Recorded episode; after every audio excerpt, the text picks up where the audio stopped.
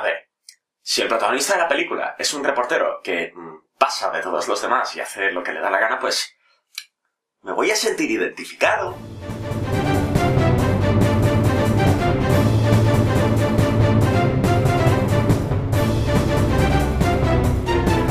Buenos días, tardes o noches, dependiendo de la hora a la que me estéis escuchando. La democracia muere en la oscuridad. Ese es el nuevo lema del Washington Post. Ahí os lo dejo. Los archivos del Pentágono es una película nominalmente histórica, así que ya sabéis, cejarqueada y todo eso. ¿Qué queréis que le haga? Es temporada de Oscars, es cuando salen todas estas películas. La trama de la película sigue la filtración del estudio que realizó el secretario de Defensa de Kennedy, Robert Strange McNamara, sí, ese era su segundo nombre, Strange, acerca de la intervención y guerra en Vietnam. Para los que no estáis familiarizados, la guerra de Vietnam es una de las grandes cagadas militares estadounidenses, así como un conflicto fascinante de estudiar.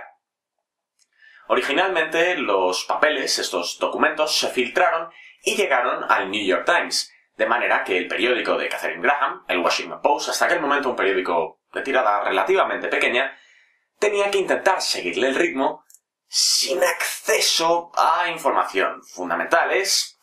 Para que os hagáis a la idea, una película no solo acerca de un momento crucial para un periódico, yo he vivido de esos, yo he vivido el 1 de octubre en la redacción del mundo y son momentos espectaculares, pero este momento fue crucial para el futuro y la historia del Washington Post.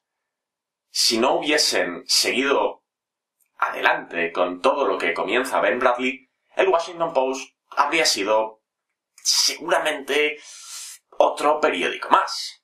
A nivel de personajes, tanto Meryl Streep como Tom Hanks hacen más interpretaciones espectaculares, pero como siempre yo no conocía a Catherine Graham ni a Ben Bradley, no, no les conocía, ni sé lo suficiente de ellos como para juzgar las interpretaciones de los actores como algo realista o no. Ahora bien, como personajes, ambos trabajan espléndidamente.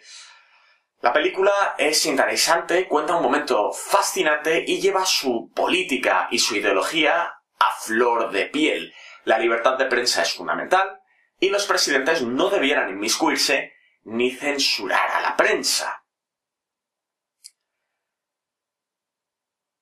Este mensaje, en el entorno político estadounidense actual y cómo se quiere que se interprete, queda como ejercicio para el lector.